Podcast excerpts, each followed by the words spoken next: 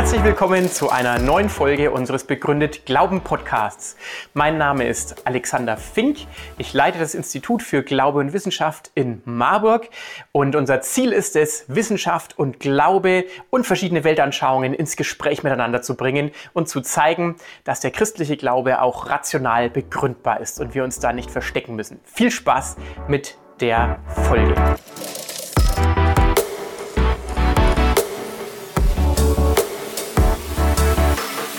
Ja, ich wünsche Ihnen einen guten Abend. Mancher mag sich vielleicht überrascht die Augen gerieben haben. Vortrag über Dostoevsky und dann noch erbaulich. Wie mag das werden? Wohl schon Thomas Mann geschrieben hat, man darf den Humoristen Dostoevsky nicht unterschätzen. Und wir wollen natürlich auch nicht den erbaulichen Dostoevsky unterschätzen. Ich beginne mit einem Dostoevsky-Zitat, was ja angesichts des Themas durchaus angebracht ist. In dem Roman Die Dämonen schreibt Dostoevsky, es gibt Gesichter, die, wenn man sie trifft, jedes Mal etwas mitbringen, was man bisher an ihnen noch nicht bemerkt hatte. Etwas völlig Neues. Und so hoffe ich, dass auch diejenigen, die sich schon sehr intensiv mit Dostoevsky beschäftigt haben, durch den Vortrag etwas sehen an Dostoevsky, was sie vorher so noch nicht bemerkt hatten. Ich bin von meiner Ausbildung her Althistoriker. Und man kann sich die Frage stellen, wie kommt ein Althistoriker dazu, einen Vortrag über Dostoevsky zu halten? Ich bin also kein Slavist, ich bin auch kein Literaturwissenschaftler. Als ich so 16, 18 Jahre alt etwa war, war ich ein begeisterter Leser von Albert Camus. Und durch die Lektüre von Camus bin ich zu Dostoevsky gekommen. Camus war ein begeisterter Fan, kann man sagen, von Dostoevsky, hat sogar Romane Dostojewskis in Dramenform bearbeitet und sie auch herausgegeben. Und er schrieb im Vorwort zu dem Drama Die Besessenen, das, wie man sich denken kann, eine Dramatisierung von den Dämonen ist, die Besessenen, schrieb er, lange Zeit hat man Marx für den Propheten des 20. Jahrhunderts gehalten. Heute weiß man, dass das, was er prophezeite, ausblieb. Und wir erkennen, dass nicht Marx, sondern Dostoevsky der wahre Prophet des 20. Jahrhunderts ist. Er hat die Herrschaft der Großinquisitoren. Er hat die Herrschaft der Macht über die Gerechtigkeit vorausgesagt. Ich war etwa 20 Jahre alt, so schreibt Camus, als ich erstmals ein Werk Dostojewskis las. Und die Erschütterung, die mich damals ergriff, als ich durch ihn als er mir die Geheimnisse des Menschen enthüllte, hält heute, 1959, nach mehr als 20 weiteren Jahren an. Dostoevsky war der, der lange vor Nietzsche den zeitgenössischen Nihilismus erkannte, definierte und seine wahnwitzigen Folgen voraussah. Als ich das damals gelesen habe, und vielleicht beschreibt Camus etwas, was mancher so empfunden hat, also mit 20, Dostoevsky gelesen hat, dass er innerlich erschüttert wurde, gerade vielleicht mit 20 oder kurz davor. Da habe ich dann damals Camus zugeklappt, habe Marx nicht aufgeklappt, sondern habe Dostoevsky aufgeschlagen. Und zwar den Roman Die Dämonen, weil Camus geschrieben hat, dass das so ungefähr das größte Werk der Menschheit ist und dass das ganz wichtig ist, damit zu beginnen. Das habe ich gemacht. Inzwischen bin ich, wie es gesagt wurde, Mitglied der Deutschen Dostoevsky-Gesellschaft und habe auch in vielen Ländern Osteuropas und auch Ländern der früheren Sowjetunion Vorträge über Dostoevsky gehalten. Das erste Mal war 1990, da war ich in Novosibirsk und habe da an der Universität Vorträge gehalten. Und vorher kam ich mit einigen Professoren ins Gespräch und sie merkten meine Begeisterung für Dostoevsky und einer fragte mich, wollen Sie nicht morgen einen Dostoevsky-Vortrag halten? Habe ich gesagt, why not? Und habe das gemacht. War ein großes Auditorium, über 300 Studenten und Professoren. Und das Echo war so positiv, dass ich mir gedacht habe, wenn ich immer wieder mal hier in diese Gegend komme, dann biete ich an, ich könnte auch einen Vortrag über Dostoevsky halten, obwohl ich eigentlich Althistoriker bin. Die kurioseste Veranstaltung hatte ich ein Jahr später, im Herbst 91, in Akadem Gorodok. Das war die Elite-Universität der Sowjetunion in der Nähe von Novosibirsk. Dort wurde ich gebeten, einen Vortrag zu halten über ein etwas spezielleres Thema, Dostoevsky und das Neue Testament. Und der Übersetzer war der dortige Professor für Deutsch. Und er kommt um die Ecke, gibt mir die Hand und sagt, ich komme aus Nordkorea. Hatte, in Leipzig hatte er Deutsch gelernt. Ich habe ihm dann ein neues Testament gegeben, habe gesagt, es macht ja keinen Sinn, dass ich erst das auf Deutsch vorlese, sondern ich gebe Ihnen ein neues Testament, können Sie die Texte gleich auf Russisch lesen. Und er hat dann vor dem Vortrag den Studenten das Neue Testament gezeigt und hat gesagt, das ist das erste Mal in meinem Leben, dass ich ein neues Testament in der Hand halte. Denn in Nordkorea ist das ein verbotenes Buch. Darin hat sich wohl bis heute nicht viel in Nordkorea geändert. Ja, so viel äh, meine eigene Beziehung und Bekanntschaft, die mich dazu geführt hat, mich immer wieder mit Dostoevsky zu beschäftigen. Ich möchte Ihnen heute also Dostoevsky vorstellen, Leben, Werk und auch, damit fange ich sogar an, Wirkung, etwas. Die vier Punkte meines Vortrags heißen erstens der Einfluss Dostojewskis auf das europäische Denken, zweitens ein Leben wie ein Roman. Drittens die Wende in Sibirien und viertens nach den Menschen fragen, die bleibende Aktualität Dostojewskis. Fangen wir also mit Punkt eins an, der Einfluss Dostojewskis auf das europäische Denken.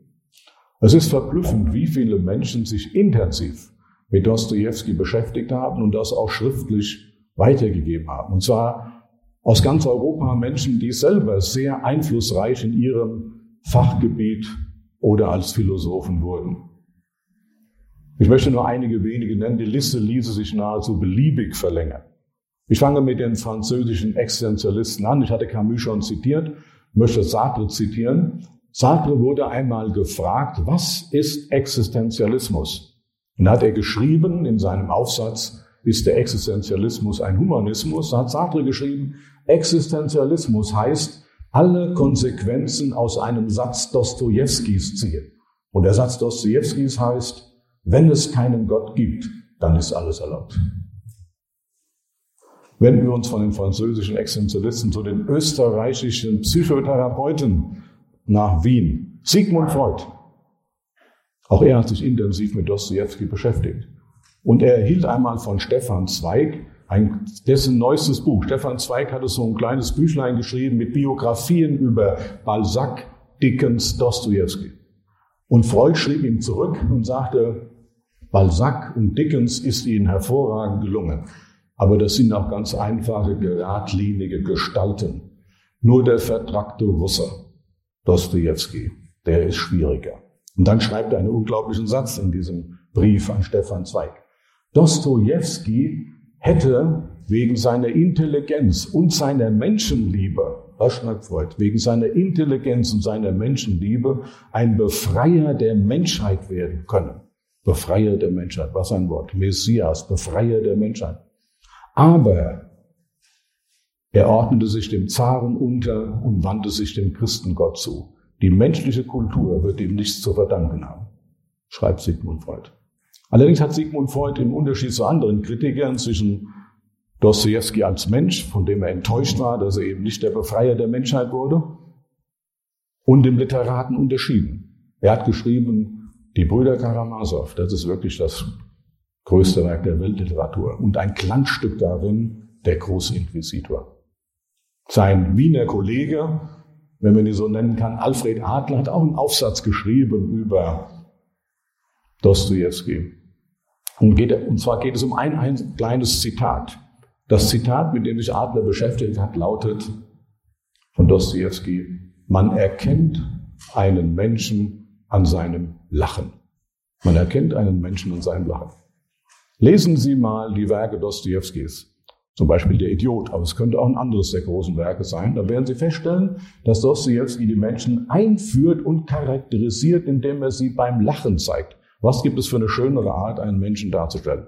Allerdings, wenn man genau hinguckt, stellt man fest, es gibt sehr verschiedene Varianten des Lachens. Schönes, freundliches, helles, warmes, aber es gibt nicht auch garstiges, bitterböses, Hess voll Hass, Lachen voll. Das kann man alles da lesen. Man erkennt einen Menschen am Lachen, zu Alfred Adler.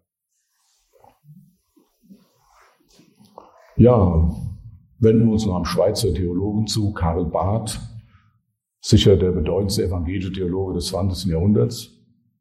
Er hat in seinem berühmten Römerbrief-Kommentar aus den 20er Jahren nur Martin Luther häufiger zitiert als Dostoevsky. Das muss ja einem evangelischen Theologen erlaubt sein. Aber das zeigt auch, wie eng er sich mit Dostoevsky beschäftigte. Ein Freund von ihm, Turneisen, ein anderer Theologieprofessor, hat sogar eine ganz kleine Monographie über Dostoevsky geschrieben. Und wenden wir uns an den Deutschen zu, Friedrich Nietzsche, ein ganz großer Fan Dostojewskis. Friedrich Nietzsche schreibt, die Begegnung, die literarische Begegnung mit Dostojewski war der Glücksfall meines Lebens. Dostojewski ist der einzige Psychologe, von dem ich etwas zu lernen hatte. Das war jetzt die typisch Nietzsche bescheidene Art. Dostojewski war der einzige Psychologe, von dem ich etwas zu lernen hatte. Ganz begeistert war er von dem Stück Dostojewskis Aufzeichnungen aus einem Kellerloch. Da schreibt er, dieses Stück ist ein genialer, ist ein psychologischer Geniestreich, ein psychologischer Geniestreich. Es ist eine Verhöhnung des Satzes, erkenne dich selbst. Das fand Nietzsche gut. Eine Verhöhnung des Satzes, erkenne dich selbst. Ein psychologischer Geniestreich. Und er war auch der Meinung, dass wir mehr von Jesus verstehen würden, wenn Dostoevsky bei den Jüngern von Jesus gewesen wäre. Nietzsche sagt, schade, dass er nicht dabei war. Wenn er dabei gewesen wäre, dann wüssten wir, was sich da wirklich abgespielt hat. Der hätte das erfasst, was sich da abspielt. Bevor Nietzsche in geistige Umnachtung fiel, saß er in Turin am Straßencafé und draußen an der Straße schlugen Menschen ein Pferd. Daraufhin ist er aufgestanden, hat das Pferd umarmt, hat geweint, geküsst und diese Dinge gemacht. Wer Dostoevsky kennt, weiß, dass es eine Szene aus einem Roman Dostoevsky ist. Und zwar ist das der Traum Raskolnikows vor dem Mord an der Pfandleiherin. Da träumt der kleine Raskolnikow, da träumt er sich als kleiner Junge, wie er einmal Zeuge wurde, wo ein Pferd gequält wurde. Und er geht zu dem Pferd, umarmt das Pferd, küsst und wird von seinem Vater weggezogen. Man kann wahrscheinlich sagen, wie tief diese Szenen auch in Nietzsche waren, dass das die letzte Situation ist, über ihn berichtet wird, bevor er in geistige Umnachtung verfiel. Wie stark er in dem Werk Dostojewskis lebte. Ich möchte noch zwei Autoren, deutsche Schriftsteller nennen, Thomas Mann und Hermann Hesse, die nenne ich deshalb, weil die haben Aufsätze geschrieben über Dostojewski und wenn man die Überschriften sich zu eigen macht, dann hat man einen guten Hinweis, wie man wohl mit Dostojewski umgehen sollte. Denn Thomas Mann hat seinen Aufsatz genannt, Dostojewski mit Maßen. Und Hermann Hesse hat drei Aufsätze zusammengefasst unter dem Überschrift Blick ins Chaos. Also muss das wahrscheinlich so auffassen, Dostoevsky ja, aber mit Maßen. Weil die Lektüre Dostojewskis manchmal ein Blick ins Chaos ist, und zwar in das Chaos der eigenen Seele. Und das hält man nicht immer aus. Und es ist nicht so schön, jetzt kurz vor dem November darüber nachzudenken. Also für, nicht für jeden langen Novemberabend ist vielleicht Dostojewski die geeignete Lektüre. Solzhenitsyn hat über ihn geschrieben, Dostojewski war der Einzige, der im 20. Jahrhundert die totalitären Systeme, der im 19. Jahrhundert die totalitären Systeme des 20. Jahrhunderts voraussah.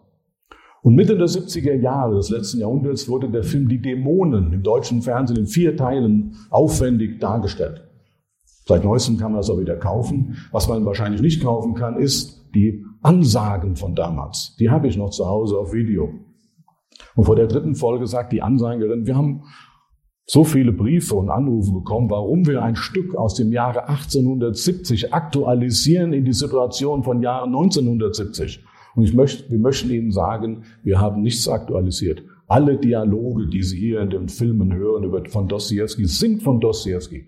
In dieser dritten Folge sehen Sie ein Treffen von Verschwörern. Auch dieses Treffen ist nicht aktualisiert. Wenn Sie das Treffen kennen oder gelesen haben, dann wissen Sie, es geht ja um Studentenproteste, Frauenemanzipation, also sehr viele der Fragen, die auch 1968, 70 von großer Bedeutung waren. Und die Zeit schrieb damals, bei den Stammheimprozessen 77 in Vorbereitung hätten Richter und Staatsanwälte den Roman Die Dämonen von Dostoevsky gelesen, um herauszufinden, was spielt sich eigentlich in den Fünfergruppen der Terroristen ab.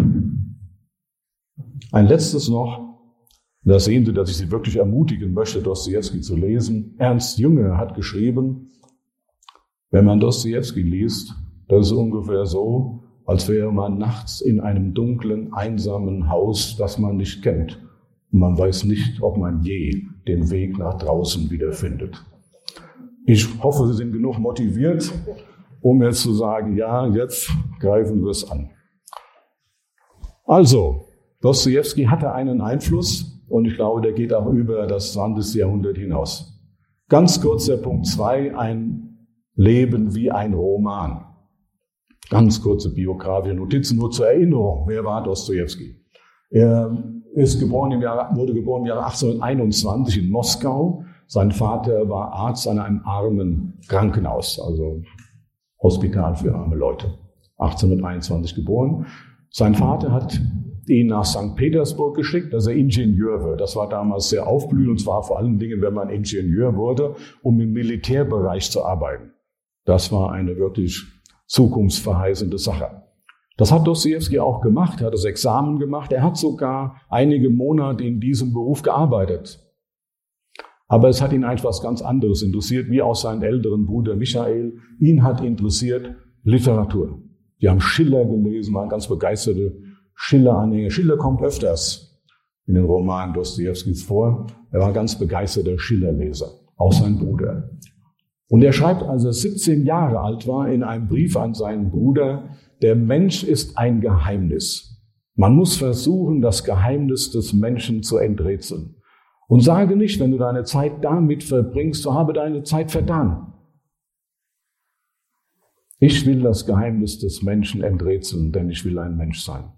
Das hat er als 17-Jähriger an seinen Bruder geschrieben und hat dann schon in den Jahren 1844, 45, als er noch studierte, angefangen, einen Roman zu schreiben. Und er wollte sein Leben als Schriftsteller führen. Er ist, soweit ich gelesen habe, der erste Mensch, der in der Moderne sagt, ich möchte nur von der Schriftstellerei leben. Andere haben andere Einnahmequellen noch gehabt, aber er hatte keine andere. Er wollte sein Leben als Schriftsteller führen.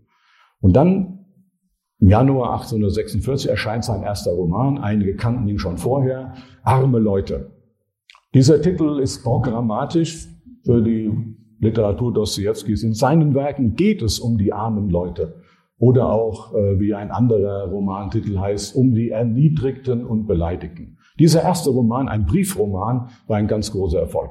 Sowohl beim Publikum als auch bei der Kritik, was ja nicht immer identisch ist. Aber beide waren total begeistert. Wenige Monate später brachte er seinen zweiten Roman heraus, Der Doppelgänger.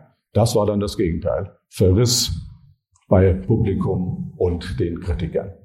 Er hat dann in den nächsten Jahren bis 48, 49 noch weitere kleinere Romane geschrieben. Aber wichtig ist, dass er sich im Jahre 48 einem Kreis von, könnte man sagen, Regierungskritikern angeschlossen hat, um den Beamten Petraschewski herum. Die trafen sich einmal in der Woche und diskutierten natürlich auch die Ideen aus dem Westen, vor allem aus Frankreich 1848, und überlegten, was heißt das für Russland, für den Zaren, Sie wollten die Abschaffung der Leibeigenschaft. Wie ist das mit der Zensur? Welche Rolle sollte die Kirche im zukünftigen Russland haben?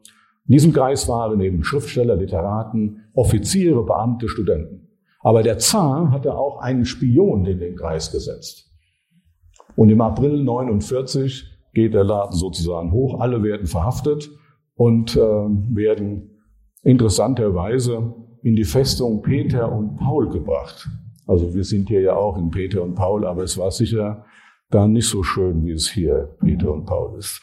Die Festung Peter und Paul in St. Petersburg. Und im Dezember 49 werden über 20 dieser Leute zum Tode verurteilt. Auch Dostoevsky. Sie hören ihren Todesurteil. Dostoevsky steht in der zweiten Reihe. Die erste Reihe werden bereits die Augen verbunden, an den Pfahl gestellt. Und dann wird diese Aktion abgebrochen. Der Zar begnadigt alle. Begnadigung hieß eben Sibirien. Jeder bekam ein anderes Urteil. Äh, das Urteil für Dostoevsky lautete vier Jahre schwere Straflager Katorga, schweres Straflager unter Schwerverbrechern. Er war ja eigentlich ein politischer Gefangener unter Schwerverbrechern und, anschließend un, äh, unbeschränkte Zeit als gemeine, ein gemeiner einfacher Soldat in Sibirien. Das war sein Urteil. Und äh, er war dann von 50 bis 54 in der Nähe von Omsk im Straflager und von 54 bis 58 in Semipalatinsk als einfacher Soldat und noch als Unteroffizier. Und kam dann, hat immer wieder versucht zurückzukommen in den Westen und kam 1859 zurück in den Westen, auch dann recht bald nach St. Petersburg, wo er eigentlich hin wollte. Das war die Stadt, die ihn fasziniert hat, St. Petersburg. In den Jahren 1866 bis 1880 erschienen dann von ihm die großen Romane, die ihn weltberühmt gemacht haben. Schuld und Sühne oder Neue Verbrechen und Strafe, Der Idiot, die Dämonen oder jetzt böse Geister, ein grüner Junge oder früher der Jüngling und die Brüder Karamasow. Im, Jahr, im Januar 1881 ist er im Alter von 59 Jahren verstorben. Eine Sache möchte ich auch noch erzählen aus seinem Leben. Und zwar war Dostoevsky Zeit seines Lebens knapp an Geld. Man könnte auch sagen, war permanent pleite. Aus verschiedenen Gründen, muss man zugeben. Es war nicht nur seine eigene Verschulden. Er hat zum Beispiel einmal unnötig die Schulden seines 1864 verstorbenen Bruders übernommen, was er nicht hätte tun müssen. Das waren 25.000 Rubel. Das war eine enorme Summe. Man sagt oft, habe ich als Umrechnung gelesen, dass man die Rubel damals mit drei multipliziert, zehn Prozent drauf tut, dann hat man ungefähr den Eurobetrag. Das ist nicht wenig. 75.000 Euro oder noch mehr als Schulden bezahlen zu müssen. Und Dostoevsky hat Zeit seines Lebens immer unter Druck gearbeitet, meistens gegen Vorkasse. Er hat also gearbeitet, um sein Geld äh, wirklich äh, wieder verdienen zu können. Manchmal war es bei den Romanen so, der erste Teil war bereits veröffentlicht, der zweite Teil war gerade beim Drucker und den dritten hat er gerade geschrieben. Also war permanent, stand er unter Stress. Es gibt ja auch manche Studenten, die können nur unter Druck arbeiten und da war Dostoevsky sicher ein gutes Beispiel. Der hat permanent, hat es natürlich auch beklagt, dass er seine Sachen nicht ausfeilen kann, permanent unter Druck. Und einmal war das so schlimm, dass er bei einem Verleger um 3000 Rubel bat, und ihm versprach, dass er bis zum 1. November 1866 einen Roman von ungefähr 200 Seiten liefern würde. Falls er das nicht liefern würde, hätte der Verleger die Rechte auf alle seine Werke in den nächsten neun Jahren. Er war in dieser Zeit am Arbeiten an dem Roman Schuld und Sühne und hat es nicht so richtig geschafft mit diesem Roman, den er auch noch schreiben soll, für den 1. November. Und dann haben ihm Freunde geraten, ob er nicht so eine Stenografin anstellen soll. Und hatte die beste Stenografin eines Stenografiekurses in St. Petersburg angestellt und hat dann in 24 Tagen ihr einen Roman diktiert, Der Spieler.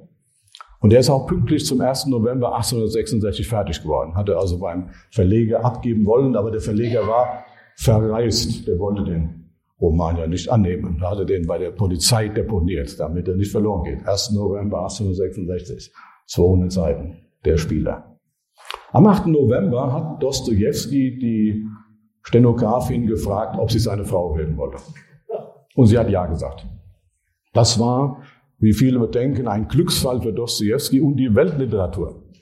Tolstoi hat zum Beispiel später mal geschrieben, was hätte aus der russischen Literatur werden können, wenn alle russischen Schriftsteller eine Frau gehabt hätten wie Dostoevsky. Leider war eben nur Dostoevsky damit begünstigt. Ja, so viel zunächst mal als Einordnung in das Leben Dostojewskis. Kommen wir zu Punkt drei: die Wende in Sibirien. Es ist ja völlig klar, dass für ihn, für sein ganzes Leben, aber auch natürlich äh, für die Literatur, dieser Einschnitt, man muss eigentlich vor Sibirien schon beginnen, diese Scheinhinrichtung. Was ist das eine Situation? Hat es in mehreren Romanen später beschrieben, was bedeutet das, dass man zum Tode verurteilt wird, dass man weiß, jetzt ist es aus in wenigen Minuten. Also Dostoevsky hat später einmal geschrieben, so etwas darf man einem Menschen nicht antun. Also diese Situation. Am Abend des 25. Dezember, als dann die Reise nach Sibirien ging, hat er seinem Bruder Michael einen Brief geschrieben und hat gesagt, in mir ist keine Missgunst und keine Bitterkeit. Ich bedauere, dass ich das Leben bisher nicht so hoch geachtet habe. Und das will ich jetzt tun. Was ist das Leben doch für ein Geschenk? Jede Stunde. In gewisser Weise, das kann man durch emotional nicht durchhalten, so ein Gedanken, aber ich glaube, in gewisser Weise war es schon etwas, was ihn in den späteren Jahren getragen hat, dass ihm das Leben noch einmal geschenkt wurde. Das ist sicher ein wichtiger Punkt. Dann aber Sibirien selbst. Er wurde in die Katorga äh, verurteilt, da waren die Schwerverbrecher Er schreibt einmal, es gab kaum, glaube ich, 250 Schwerverbrecher, mit denen er zusammenlebt. Es gab kaum ein Verbrechen, was nicht hier vertreten war. Sozusagen für jeden Mord und Totschlag gab es hier auch Vertreter. Und für jede Leute, die mehrere Menschen oder Kinder umgebracht haben, gab überall Vertreter in diesem Straflager. Und mit denen hat er zusammengelebt, also hat ihn nicht zu Studienzwecken beobachtet, sondern Britsche an Britsche. Tag ein, Tag aus. Vier Jahre lang. Und das hat ihn dadurch geprägt. Horst-Jürgen Gehrig, der war lange Jahre der Präsident der Internationalen Dostoevsky-Gesellschaft, hat einmal geschrieben, Dostoevsky wurde in Sibirien zum Kriminologen. Und da spielt er dann in den großen Werken Dostojewskis auch eine große Rolle anschließend. Also das Verbrechen. Die Frage, warum wird jemand zum Verbrecher? Wie steht er zu seinem Verbrecher? Was ist Reue? Was ist Gerechtigkeit? Und hat natürlich einiges Anschauungsmaterial bekommen durch die Gespräche mit diesen Menschen. Aber Gerig hat geschrieben, das noch was Zweites, was noch wichtiger ist, als dass er Kriminologe wurde. Gerig hat geschrieben, Dostoevsky wurde nicht nur Kriminologe in Sibirien, er wurde auch Christ. In der Dostoevsky-Forschung ist diese Aussage insofern etwas umstritten, weil es manche Forscher gibt, die sagen, eigentlich war er immer Christ. Er ist, wie er selber einmal schreibt, in einem christlichen Elternhaus aufgewachsen und ist aufgewachsen auch mit äh, den Geschichten des Alten Neuen Testaments und Gottesdienstbesuchen und Ähnlichem. Aber sicherlich in der Zeit bei Petraschewski ist es vielleicht doch etwas auch verloren gegangen, sein Christsein. Aber dann in Sibirien ist es ganz neu erweckt worden. Das lag zum einen daran, dass die einzige Lektüre, die in diesem Straflager erlaubt war, das Neue Testament war. Und er hat ein solches Geschenk bekommen. Die Gefangenen, also auch der Gefangenentransport, in dem er war, die hatten einen Zwischenstopp in Tobolsk. Da wurden sie dann verteilt. Und dort in Tobolsk hatten sie Begegnung mit den sogenannten Dekabristenfrauen. Die Dekabristenfrauen waren Begleiter ihrer Männer. Die Männer waren vom Adel, die im Dezember, Dekaber, daher kommt der Name, Dezember 1825 eine Art Aufstand gegen den Zaren gemacht haben. Und die meisten von denen wurden nach Sibirien verbannt auf Lebenszeit. Und das Ungewöhnliche war, dass die Frauen und Schwestern, die nicht verurteilt worden waren, ihre Männer und Brüder begleitet haben. Und diese Dekabristen haben einmal versucht, landwirtschaftlich Sibirien urbar zu machen. Andererseits gerade die Frauen haben versucht, den vielen Sträflingen, die nach Sibirien kamen, zu helfen. Und so hat das auch Dostoevsky erlebt. Also als er ankam in äh, Tobolsk, hat die Dekabristenfrau von Wisina ihm zugesprochen und hat ihm ein neues Testament geschenkt und hat auch einen Fünf-Rubelschein das Neue Testament gelegt. Und nach, der, nachdem die vier Jahren um waren, hat Dostoevsky ähm, innerhalb der nächsten Tage zwei Briefe geschrieben. Einer an diese Frau von Wisina und einen anderen Brief an seinen Bruder Michael. Und dem hat er geschrieben, ich habe hier in Sibirien großartige Menschen kennengelernt, auch viel schöne unter den Verbrechern hier. Die sind sozusagen anders, als man vielleicht denkt.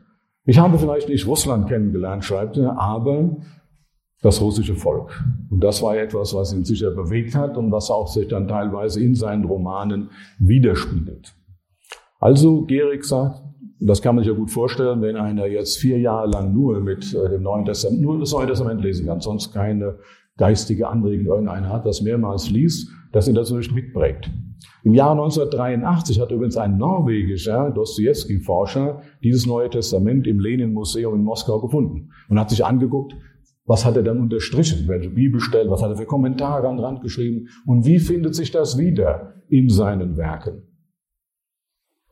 Und er hat angestrichen, wie jemand vom Skeptiker zum Zweifler wird. Er hat angestrichen Sachen, die mit Auferstehung, Auferstehung Jesu zu tun haben und angestrichen die Selbstbezeichnung, wie Jesus sich selber bezeichnet. Neben sehr vielen auch ethischen Dingen. Das hat er sich angestrichen. Teilweise taucht er seinen Roman auf.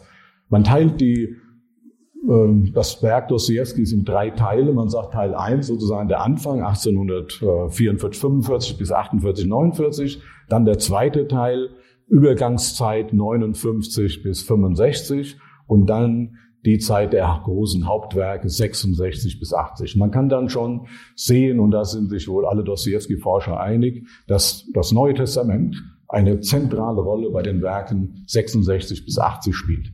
Einmal kann man das ganz formal sehen. Also zum Beispiel gibt es zwei Romane, die haben ein Bibelwort als Motto. Einmal die Dämonen, die haben sogar zwei Mottos. ein Motto aus einem Gedicht von Pushkin und dann ein Satz, äh, ein paar Sätze aus der Geschichte, äh, aus dem Lukas-Evangelium, wo ein Besessener, wo die Dämonen eines Besessenen darum bitten, in die Schweine fahren zu dürfen und die Schweine einen Abhang sich hinunterstürzen. Lukas 8, 32 bis 36 und anschließend heißt es, dass der Besessene bekleidet und vernünftig bei Jesus sitzt. Das ist das Vorwort, eins der beiden Vorworte von den Dämonen.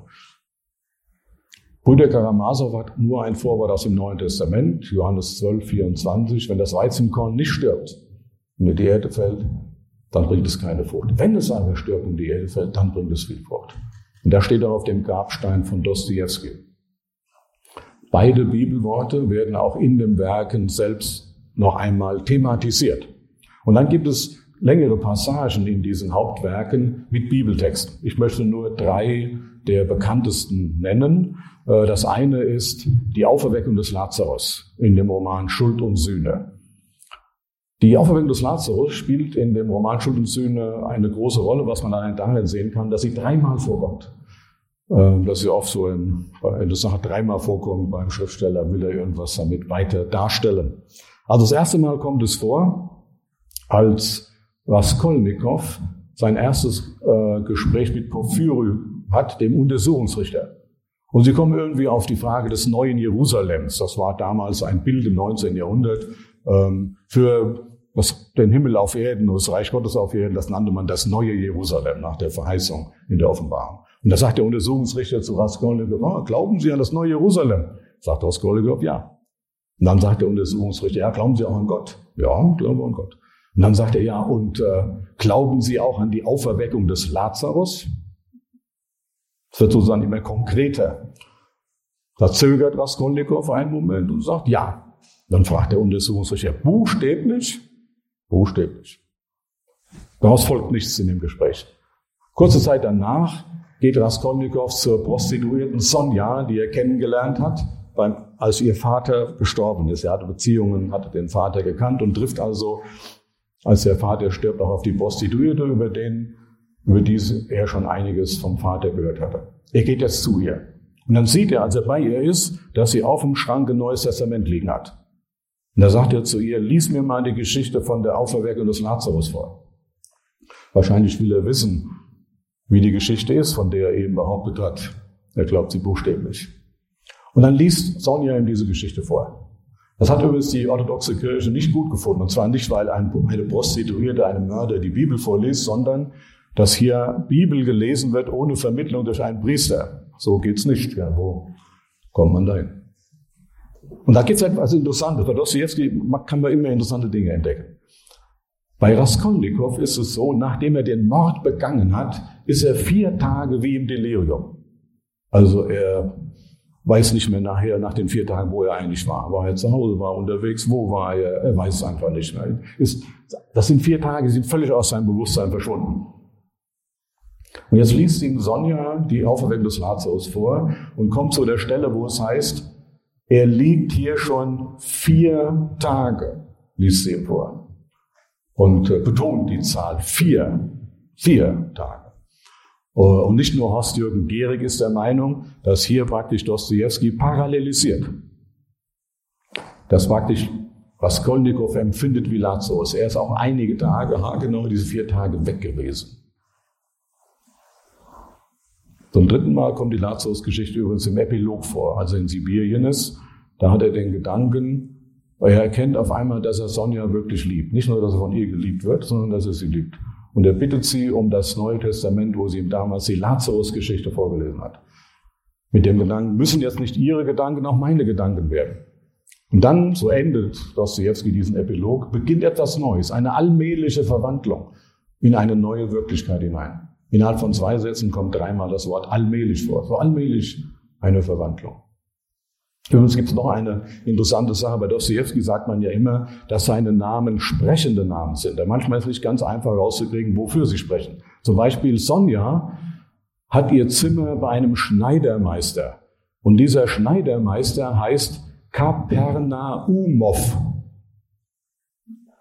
Wenn Sie das Neue Testament kennen, werden Sie wahrscheinlich vermuten, dass das kein typisch altrussischer Name ist. Kapernaumov. Kapernaum war die Stadt Jesu nach dem Neuen Testament und da gibt es die Geschichte von der Heilung des Gelähmten. Und interessanterweise beschreibt Dostoevsky Raskolnikow als Gelähmten in einer ganz bestimmten Situation, als er erstmalig nach dem Verbrechen seiner Mutter und Schwester begegnet, will er sie umarmen, aber er kann nicht, er bekommt die Arme nicht hoch, er ist wie gelähmt. Also auch hier versucht Dostoevsky, könnte man sagen, einen Zusammenhang herzustellen zwischen Lazarus und Raskolnikow. Eine andere bekannte Stelle ist bei Brüder Karamasow die Hochzeit zu Kana. Das ist eine Lesung, am, als der Starez Osima, den der dritte Karamasow-Sohn Aljoscha so verehrt hat, gestorben ist, wird an seinem Sarg, werden Texte gelesen und als der Aljoscha den Raum betritt und halb schlafend ist, hört er so nebenan noch die Hochzeit zu Kana. Und da sieht er auf einmal den Starez Osima auch bei dieser Hochzeit zu Kana dabei zu sein und er ruft ihn und sagt, bei Jesus ist Freude, wie das diese Geschichte hier zeigt, und komm zu ihm. Hier ist die Freude, Hochzeit zu Kana. Und danach ähm, kommt es zu einer Bekehrungsgeschichte, einer der ganz wenigen, wie ich gelesen habe, Bekehrungsgeschichten, die überhaupt in der Literatur geschildert werden. Dass er dann ein, dass er Gott nicht mehr mit Es anredet, sondern er nicht nur sagt etwas, sondern jemand ist in meine Seele gekommen und ist zu mir gekommen. Das ist dann die Bekehrungsgeschichte. Und dann das dritte im äh, Großinquisitor, die ganz berühmte Geschichte, dass der Großinquisitor die Versuchungsgeschichte Jesu erzählt, mit dem interessanten Punkt, er erzählt sie aus dem Blickwinkel des Versuchers. Also Matthäus 4 erzählt aus dem Blickwinkel des Versuchers. Ich möchte am letzten Punkt etwas zum Großinquisitor sagen und möchte das hiermit abschließen. Ich habe Ihnen das versucht zu äh, verdeutlichen, warum man sagen kann, so wie Gehrig es tut, dass Dostoevsky in Sibirien eine Wende erfahren hat, auch literarisch und dann zum Kriminologen und auch zum Christen wurde. Er hat auch einen Roman geschrieben über die Zeit in Sibirien, Aufzeichnungen aus einem Totenhaus. Das hat er 1860 angefangen oder 59, ist dann äh, 63 als Gesamtauflage erschienen, aber vorher auch schon in Folgen. Dostoevsky hat in der Regel immer in Folgen geschrieben. Ähm, das hat ein großes Aufsehen in positiver Hinsicht äh, damals erfahren, weil das ja auch eine völlig neue Welt war. Die hat ja keiner zu Studienzwecken mal so ein Straflager sich angesehen. Der hat da vier Jahre gelebt. Er schreibt das in der Ich-Form. Er muss natürlich das auch verfremden. Er schreibt es in der Ich-Form, aber nicht in der Ich-Form eines politischen Sträflings, der er ja war, sondern in der Ich-Form eines Mannes, der seine Frau erstochen hat. Da haben viele Leute immer gedacht, Dostoevsky hat seine Frau erstochen. Das ist aber nicht wahr, kann ich Ihnen mitteilen. Als er Anna Grigorjeva geheiratet war das seine zweite Ehe. Seine erste Ehe war kurz vorher an ähm, Tuberkulose gestorben. Tolstoi hat noch zu Lebzeiten Dostojewskis an einen Freund geschrieben, ich habe vor kurzem Aufzeichnungen aus einem Totenhaus gelesen und das ist eigentlich der beste Roman der Gegenwart, den ich überhaupt kenne.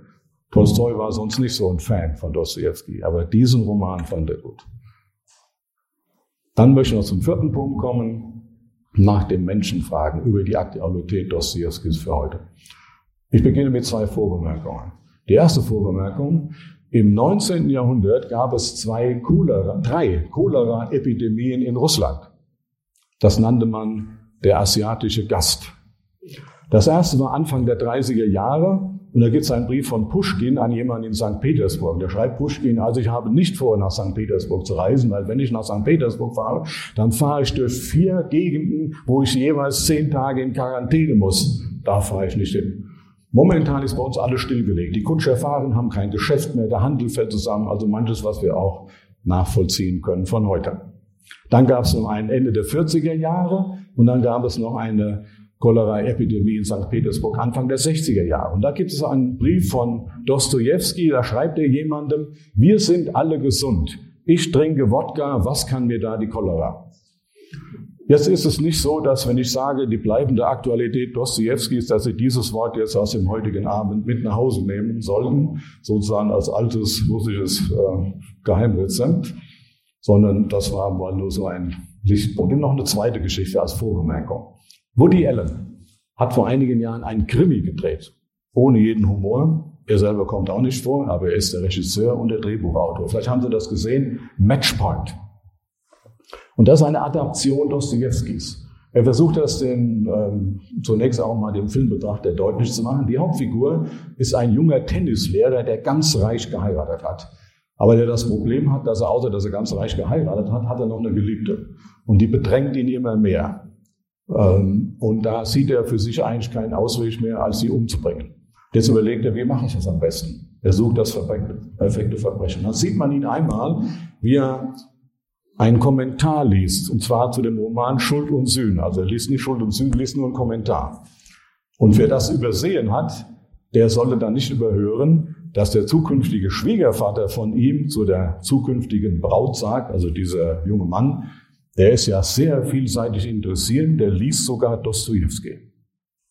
Ja, er ist vielseitig interessiert, weil er bei Dostoevsky versucht herauszufinden, wie ist das perfekte Verbrechen.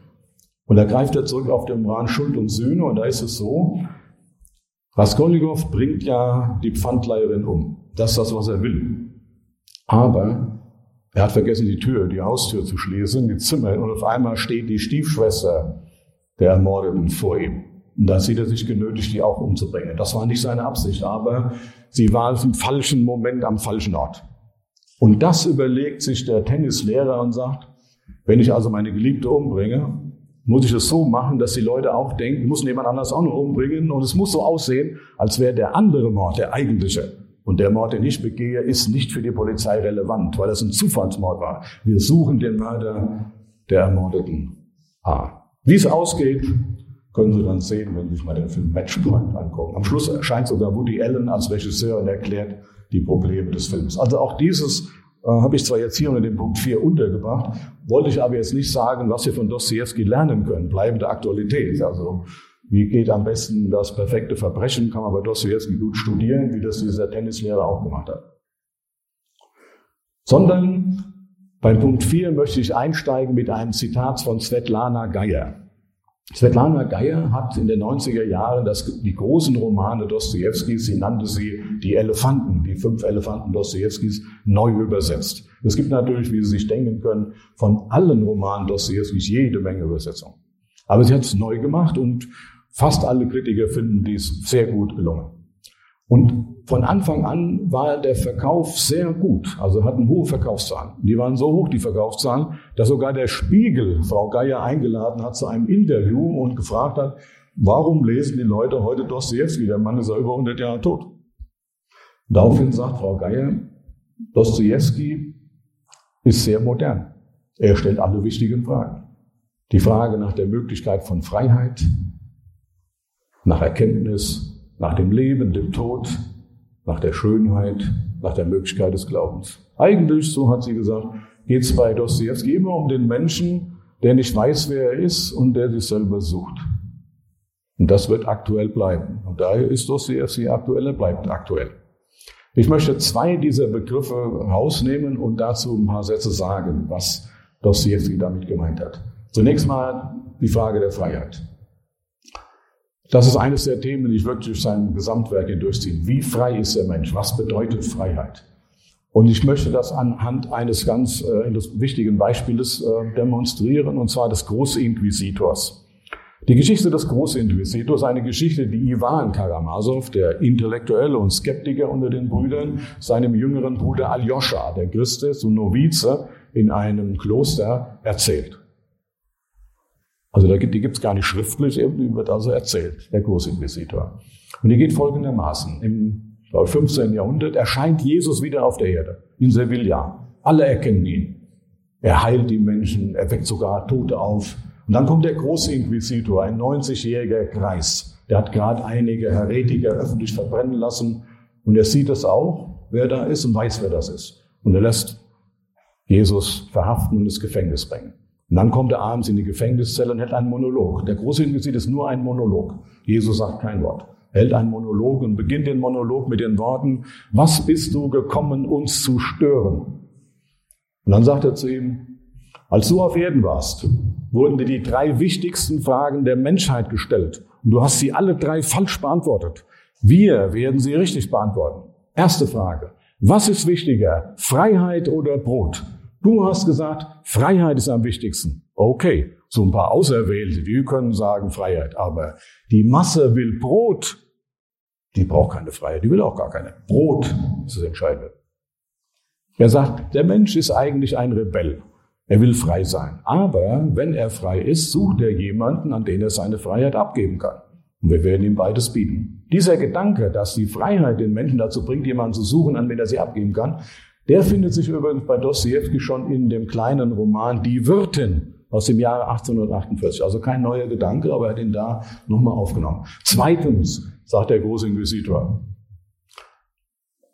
was ist wichtiger, Gott oder Wunder, Autorität und Geheimnis? Du sagst, Gott ist wichtiger. Okay, die Auserwählten, also die wirklich Kräftigen, die Elite, die kann das. Die meisten können das nicht. Die meisten brauchen keinen Gott. Die meisten brauchen ein Wunder, die brauchen eine Autorität und die brauchen ein Geheimnis. Das bieten wir ihnen. Drittens, dir wurden damals angeboten, dass du alle Reiche dieser Welt unter dir vereinigen kannst. Das hast du abgelehnt. Das war ein schwerer Fehler. Weil die Menschen wollen das. Die Menschen wollen, dass einmal alle Reiche dieser Welt unter einem zusammengeschlossen werden. Und wir werden das machen. Wenn man, so sagt der große Inquisitor, einen Menschen beherrschen will, dann muss man sein Gewissen beherrschen. Und wenn man das Gewissen eines Menschen beherrschen will, dann muss man das entlasten. Und wir werden die Gewissen der Menschen entlasten.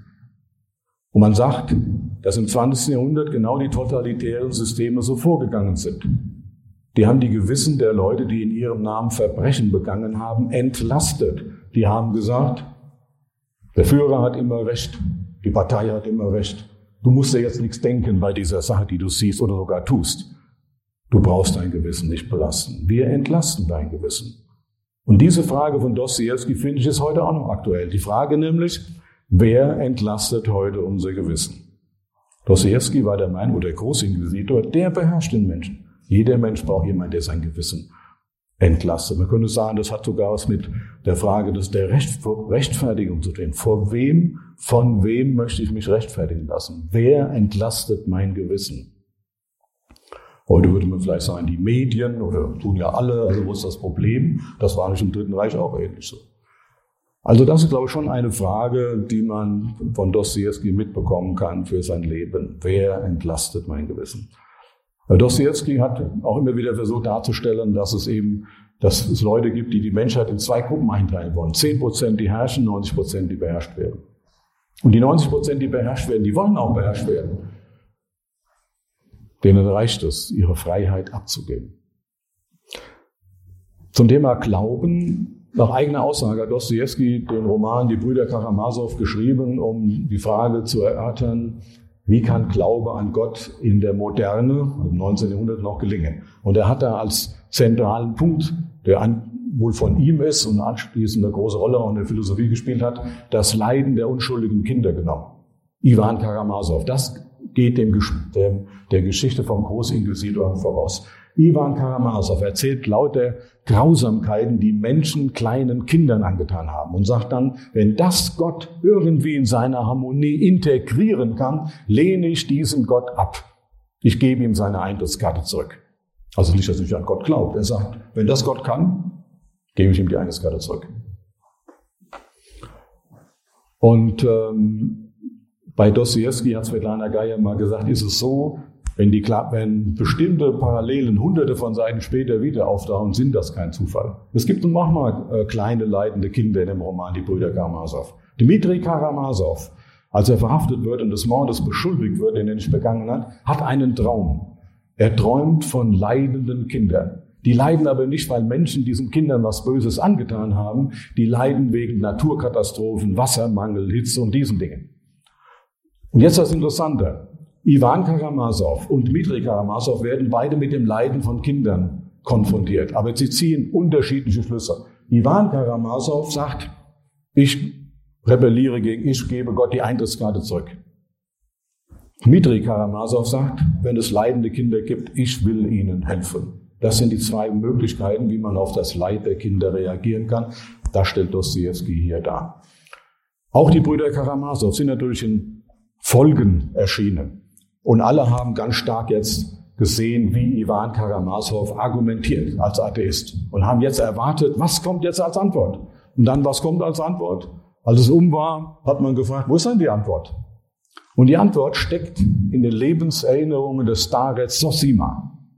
Das sind, glaube ich, 100 Seiten, ähm, über den das geistliche Vorbild, äh, einen Mönch, besonderen Mönch, das geistliche Vorbild von Aljoscha.